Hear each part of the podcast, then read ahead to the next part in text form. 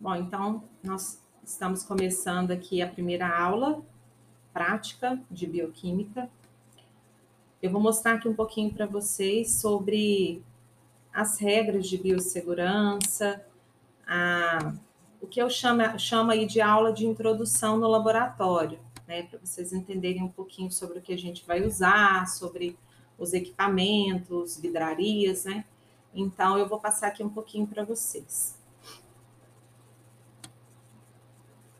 Bom, primeiramente, o objetivo dessa aula é mostrar um pouquinho para vocês sobre regra de biossegurança, né? Como que a gente se comporta num laboratório, não só um laboratório de bioquímica, mas qualquer outro laboratório, a gente também precisa ter esses mesmos cuidados em relação à biossegurança. Hoje a gente tem ouvido falar bastante nesse termo, né, de biossegurança, é, por conta do Covid-19, mas é um termo que para gente de laboratório, né, que trabalha ali com prática de laboratório, é um, um termo bastante usual, né, porque a biossegurança nada mais é do que técnicas, né, é, é, é, atitudes que você vai ter no laboratório, né, de cuidados que você vai trazer segurança para você e para o outro também que estiver utilizando. Então, seja porque você está trabalhando com material biológico, seja porque você está trabalhando com produto químico, ou porque você está manuseando uma vidraria e ela pode quebrar e causar algum acidente, é, ou porque você está trabalhando com material inflamável, com fogo, né? Então, todos esses cuidados eles devem ser adotados a fim de evitar algum tipo de acidente. Então, aqui eu vou apresentar para vocês alguns materiais, algumas vidrarias, equipamentos que a gente utiliza bastante no laboratório, que a gente vai utilizar nas nossas aulas práticas, é, para vocês terem mais, assim, uma familiaridade com esse tipo de equipamento e de vidraria.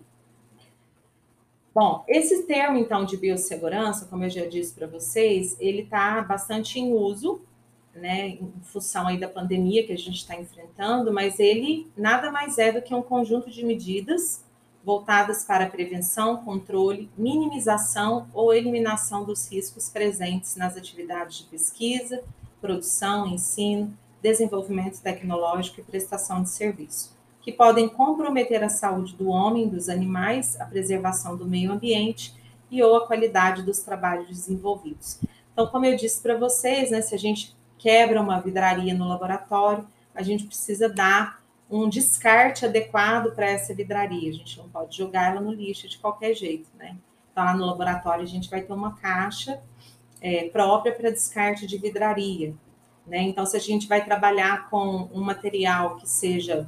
É, que ele cause irritação nos olhos, a gente precisa usar óculos de proteção. Se ele causa irritação na pele, a gente precisa trabalhar com luva. Né? Então, são todas essas práticas que vão minimizar esses efeitos, né? eliminar esses riscos ou reduzir esses riscos que podem, porventura, surgir aí durante essas atividades né, de ensino, no caso. Então, essas normas básicas é, de laboratório, que eu chamo aí é, de boas práticas de laboratório, elas se aplicam não só para o laboratório de bioquímica, mas se, por exemplo, vocês virem a, a trabalhar em outro tipo de laboratório, ou quando formados vocês forem trabalhar num laboratório, então todas essas práticas elas são comuns a qualquer tipo de laboratório. Né? Então são regras, são procedimentos né, de segurança que vão eliminar ou pelo menos minimizar esses acidentes que podem surgir aí no laboratório. Primeiramente, né, eu chamo aqui de higiene pessoal. É, as meninas, né, normalmente que têm cabelos longos, eles devem sempre ser mantidos presos durante o trabalho no laboratório, né? Então as meninas têm que estar de cabelo preso é, para evitar acidente, para evitar que o cabelo caia e haja contaminação do que você está trabalhando, né, na bancada. As unhas sempre devem ser mantidas limpas e curtas, não ultrapassando a ponta dos dedos. Eu sei que tem muita gente que gosta de unha longa, né? Não é que eu vou falar que vocês são obrigados a cortar a unha, mas a unha a gente sabe que é uma fonte de contaminação. Então, quando você está trabalhando no laboratório, se você tiver unha grande, por mais que você faça a higienização, ela vai dificultar a asepsia.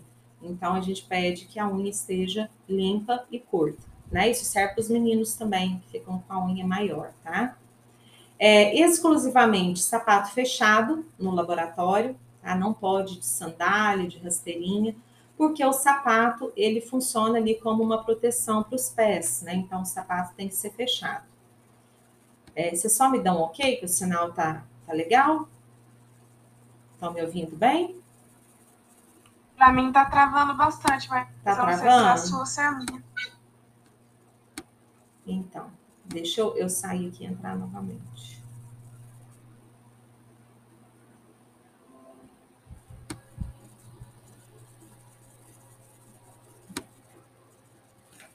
É, então, como eu disse para vocês, né? Sapato fechado para proteção. O ideal não é, é não usar lentes de contato, né? Se forem necessárias, elas deve, devem ser protegidas por óculos de segurança, né? Que são aqueles óculos que vão proteger os olhos.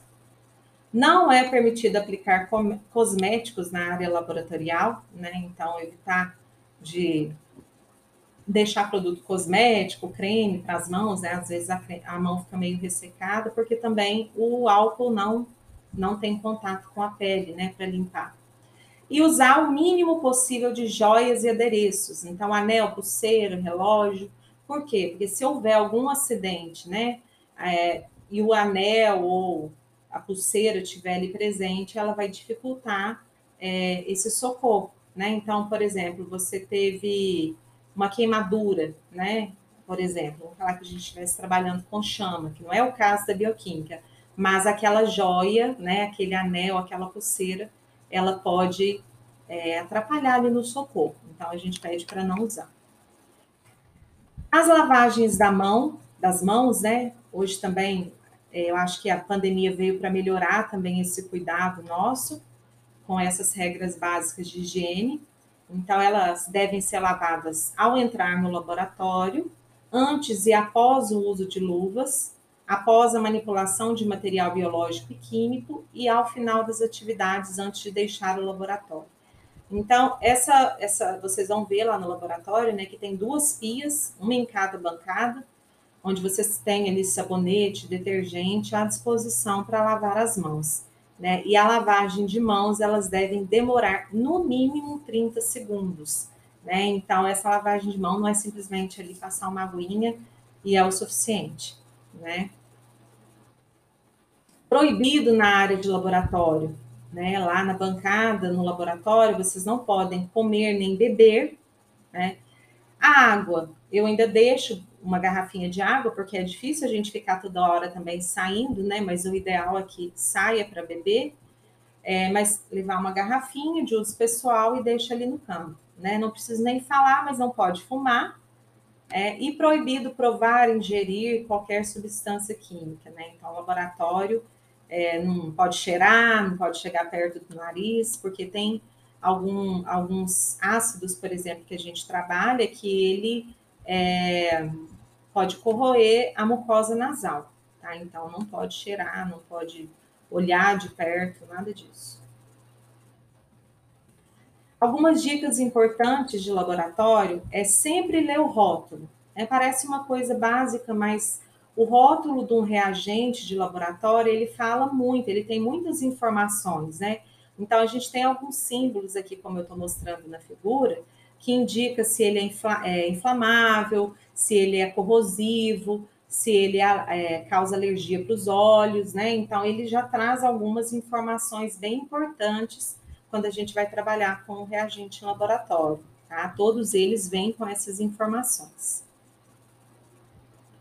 Aqui a gente tem alguns exemplos, né? Explosivo, a gente tem esse, esse símbolo no rótulo do reagente, né? significa que é uma substância que, se entrar em contato com uma chama ou sofrer choque ou fricção, ela pode explodir. Nós temos esse símbolo de corrosivo, então é uma substância que causa destruição e queimadura de tecidos, então a gente precisa utilizar uma luva própria para manuseio dessa, desse reagente. Tá? Então é importante que esse símbolo ele está presente no rótulo tóxico, né, uma substância que inalada, ingerida ou em contato com a pele pode causar danos imediatos à saúde e a longo prazo pode levar à morte. Perigoso ao meio ambiente, que ele se refere a uma substância que pode causar danos ao meio ambiente se descartado incorretamente. Então, essa substância ela precisa ter um descarte adequado, né? Ela não pode simplesmente jogar na pia, né? Fora, então ela tem que ter um, um descarte, um tratamento antes de ser descartado. Inflamável, né? Que é muito importante, que é esse símbolo da chama, que ele se refere a uma substância líquida que entra em ignição quando seus vapores entram em contato com uma fonte de calor. Então, álcool, por exemplo, né? Se a gente pegar o rótulo do álcool etílico, ele vai estar esse símbolo de inflamável. Equipamento de proteção individual, né, que é o, o, o famoso EPI. Né? Então, esse EPI, ele é um equipamento de proteção para cada indivíduo. Né? O primeiro deles é popularmente reconhecido como avental ou jaleco. Tá? Eu não sei como que vocês conhecem. Eu sei que tem algumas pessoas que ainda não têm jaleco por conta de ter começado na faculdade há pouco tempo. Outras têm jaleco porque fizeram, por exemplo, uma escola técnica, como um Instituto Federal. Não tem problema, pode usar o mesmo jaleco. Mas na próxima aula prática, eu já vou exigir como obrigatório o uso de jaleco. Tá? Ele tem que ser de manga longa, com elástico ou punho na extremidade, né, para evitar que você é, entre o seu braço, né, ele protege o antebraço, que é aquele produto que você estiver trabalhando entre, ele é uma proteção a, a mais, né? O fechamento é frontal, pode ser com botão, preferencialmente de pressão, mas pode ser um botão também, aquele tradicional, confeccionado em tecido de algodão ou misto, é, sendo aí o mais utilizado aquele poliéster, né, que é o, o, o tecido que é 50% poliéster, 50% algodão.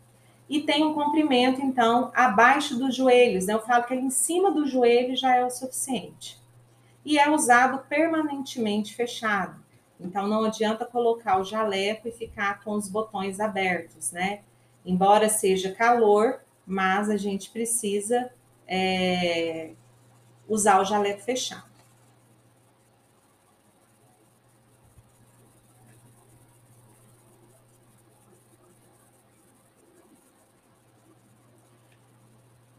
Ele deve ser sempre lavado sempre que sujar, ou no mínimo uma vez por semana, mesmo que apresente aspecto limpo. Então, mesmo você usando só na minha aula prática, parecendo que ele está limpo, você deve lavar para evitar a contaminação.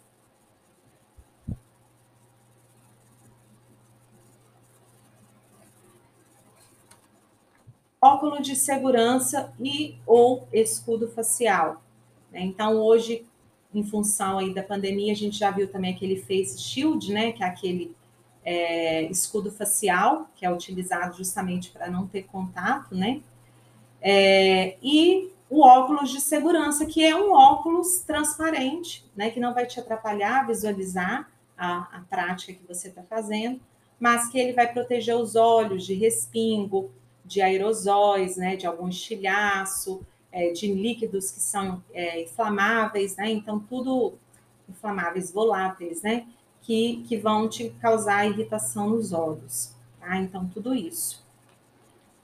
Só um minutinho, tá?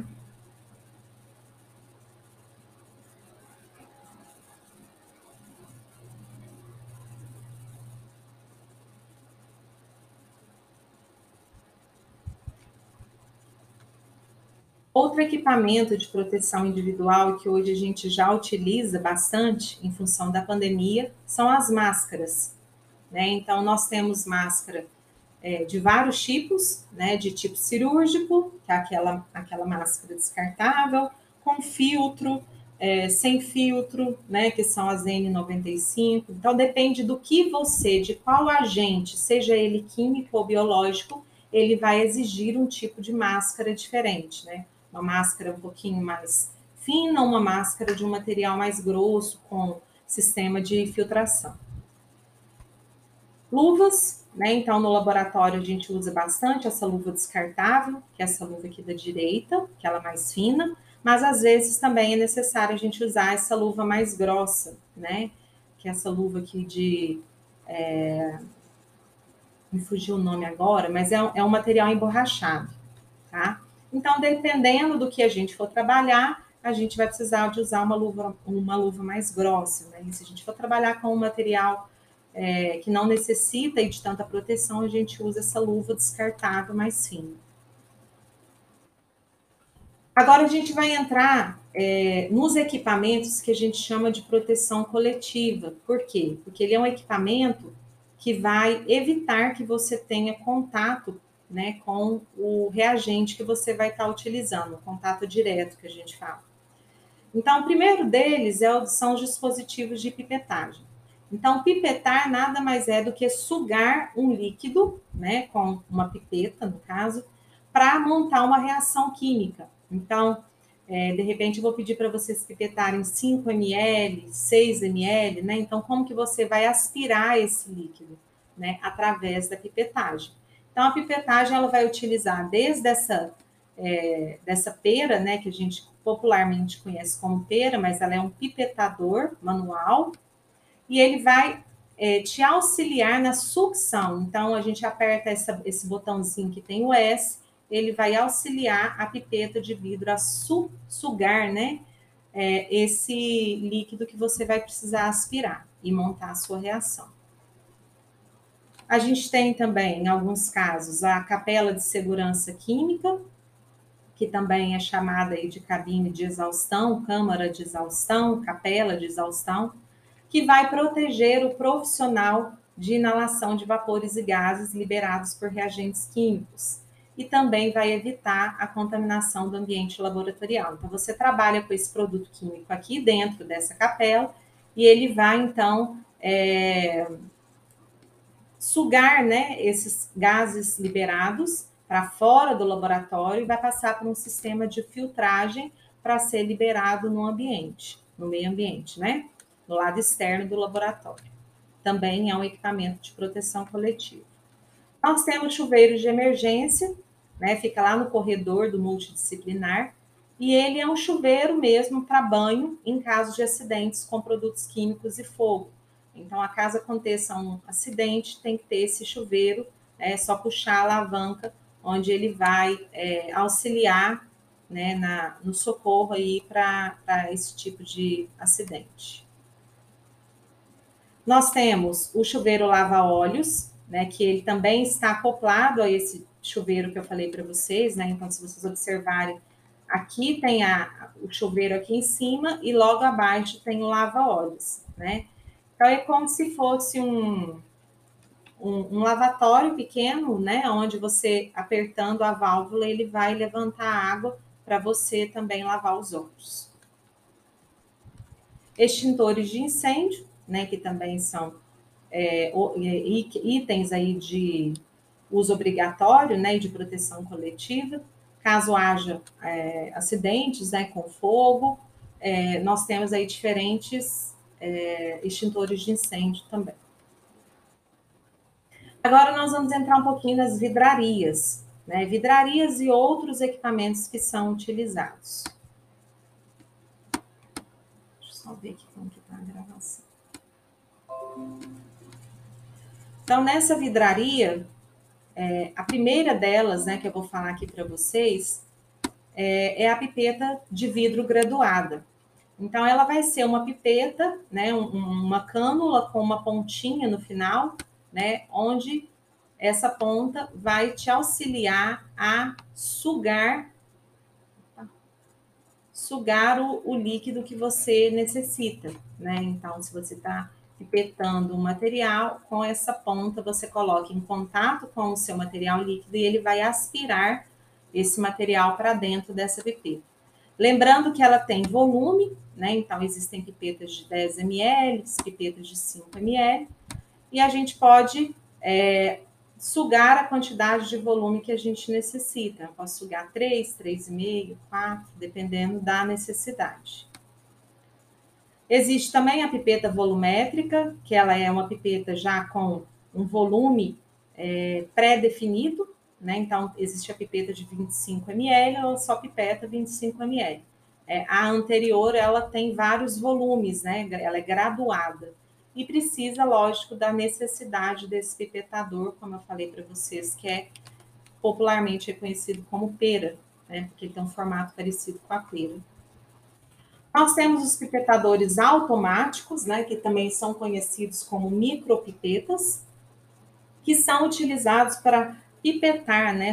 Succionar aí esses volumes bem pequenos. Então, quando a gente trabalha aí na casa de é, 1 ml para baixo, né? A gente normalmente usa essas micropipetas. Então, a gente utiliza é, micropipeta de 0,1 ml, de 0,01 ml, volumes até bem menores, né? Mas são utilizadas quando os volumes são pequenos.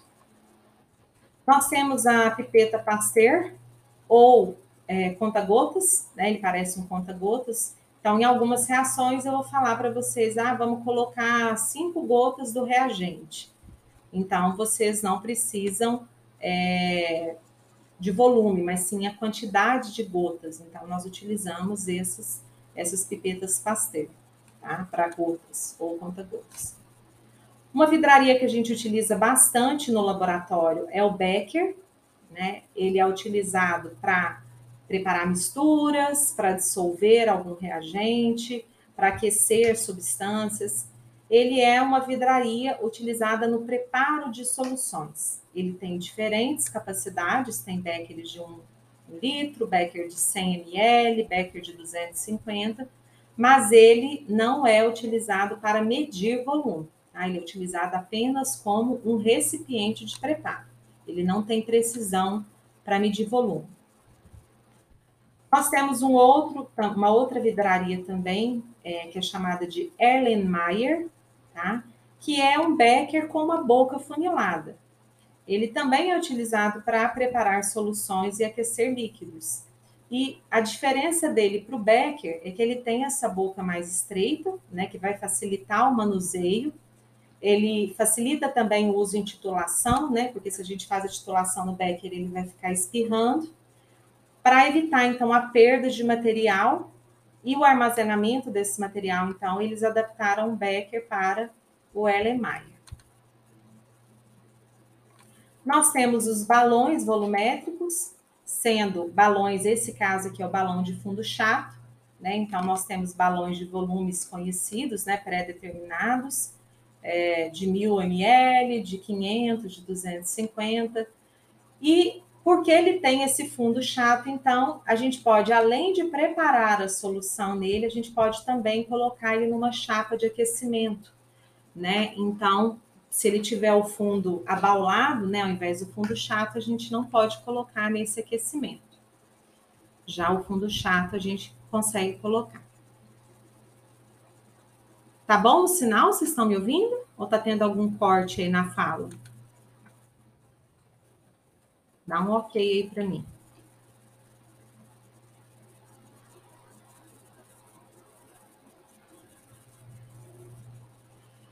Uma outra vidraria bastante utilizada é, na, no laboratório de bioquímica é a proveta.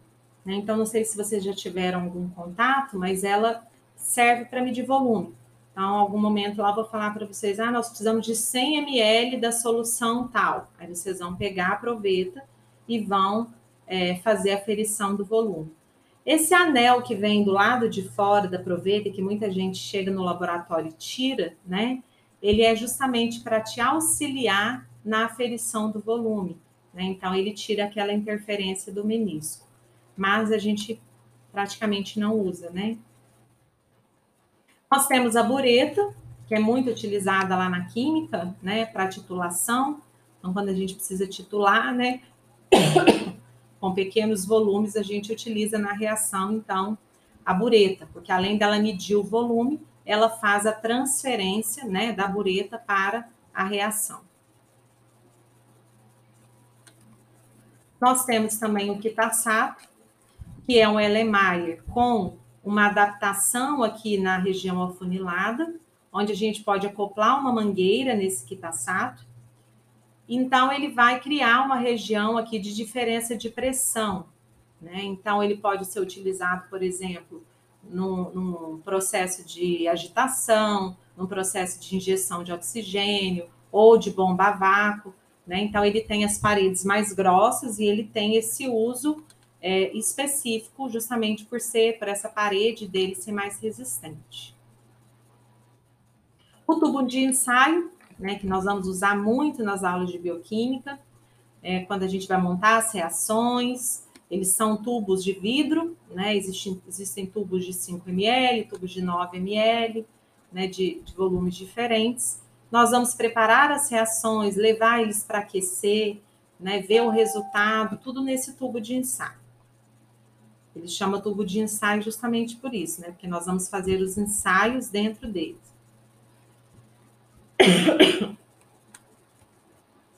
Nós temos a vareta de vidro, também conhecida como bastão de vidro. Então, ele é um bastão, uma vareta, onde nós vamos usar ele para misturar ou agitar uma solução. Então, se eu estou preparando uma solução dentro de um becker, eu faço a mistura com esse bastão de vidro. Aí nós temos, no caso de, é, de microbiologia, nós temos placas de Petri, né, que são utilizadas para cultivo de microorganismo, pra, mas são usados também em testes de germinação de plantas, é, de grãos de pólen, né, ou então para avaliar o comportamento de pequenos animais. Então, a gente consegue ter, dependendo aí da aplicação, uma, é, um uso maior, tá? Só ver aqui como que tá o tempo de gravação.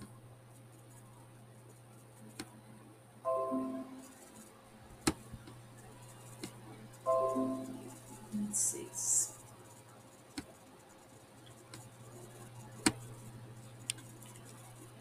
Nós temos também o dessecador, que é um recipiente onde a gente consegue é, atingir uma câmara de ausência de oxigênio, né, e ausência de umidade.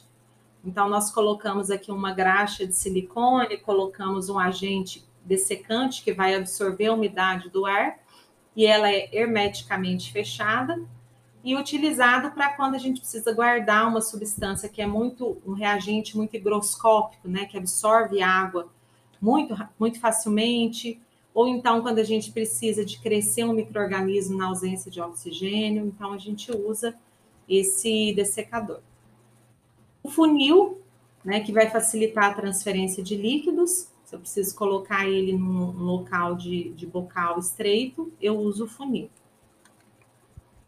Nós temos o condensador, que ele é utilizado justamente para destilações, né, para é, levar um líquido, do, um, uma substância do estado líquido para o gasoso e depois fazer o retorno dele para o líquido novamente.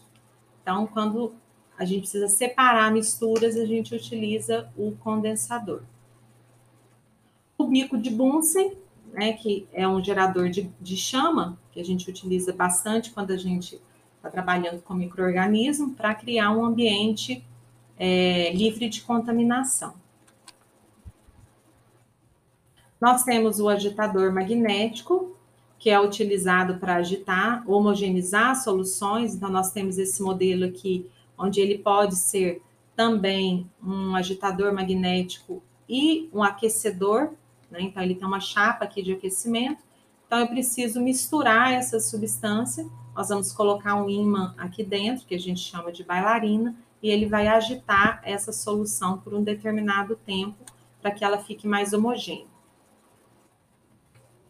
O banho-maria, né, que nós utilizamos muito no laboratório de bioquímica, que é um, um, equipamento onde nós colocamos água e ele controla a temperatura. Né? Então, essa temperatura, esses tubos que a gente vai estar usando nas reações, eles têm esse contato com a água com a temperatura controlada. Então, ele vai funcionar como um catalisador. Então, ele tem esse agitador e esse termostato que vai controlar a temperatura e realizar aqui o processo de, é, de catálise da reação química, bioquímica. Só um minuto aqui que alguém está querendo entrar.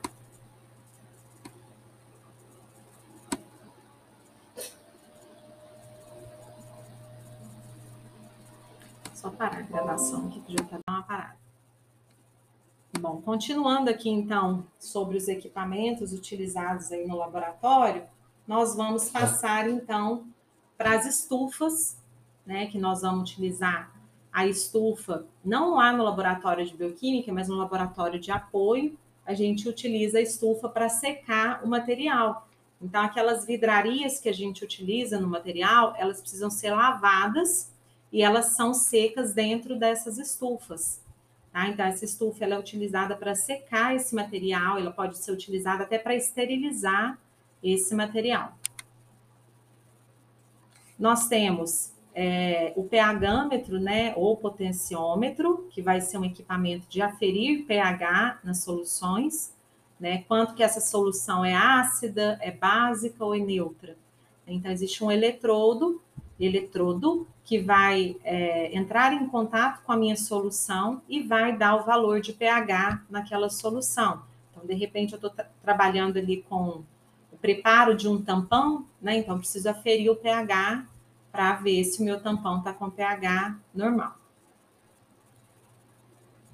Nós temos balanças, né? Que podem ser as balanças é, denominadas como analítica e semi-analítica a analítica é quando ela tem esse essa proteção, né, para não ter interferência do ar, né, do vento, de corrente de vento. Ela é denominada como analítica e a semi-analítica é aberta, né? Então essa proteção é uma cabine de acrílico que já vem aqui acoplada na balança. Existem balanças que têm precisão de grama, de, de miligrama, de centésimo de miligrama, de décimo de miligrama, então de uma casa depois da vírgula, duas casas depois da vírgula, é, e elas podem ser, normalmente no laboratório, elas são de leitura digital, tá? Elas não são é, manuais, é de leitura digital.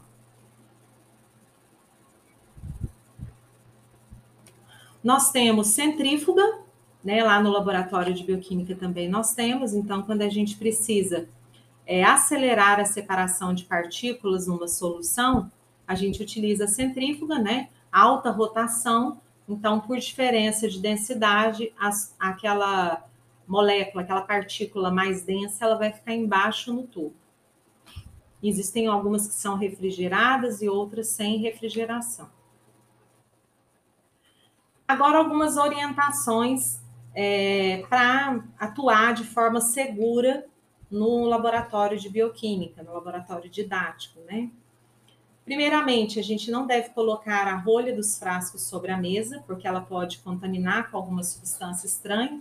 Né? Então, eu falo que a bancada do laboratório, ela deve sempre estar limpa. Né? Então, quando vocês chegarem no laboratório, vai ter um frasco de álcool 70, né, para você aspergir ali sobre a bancada de granito e limpar. Né? Então, a bancada tem, sempre tem que estar limpa, porque acaso cai alguma sujeira, alguma sujidade dentro da sua reação, ela vai interferir no resultado.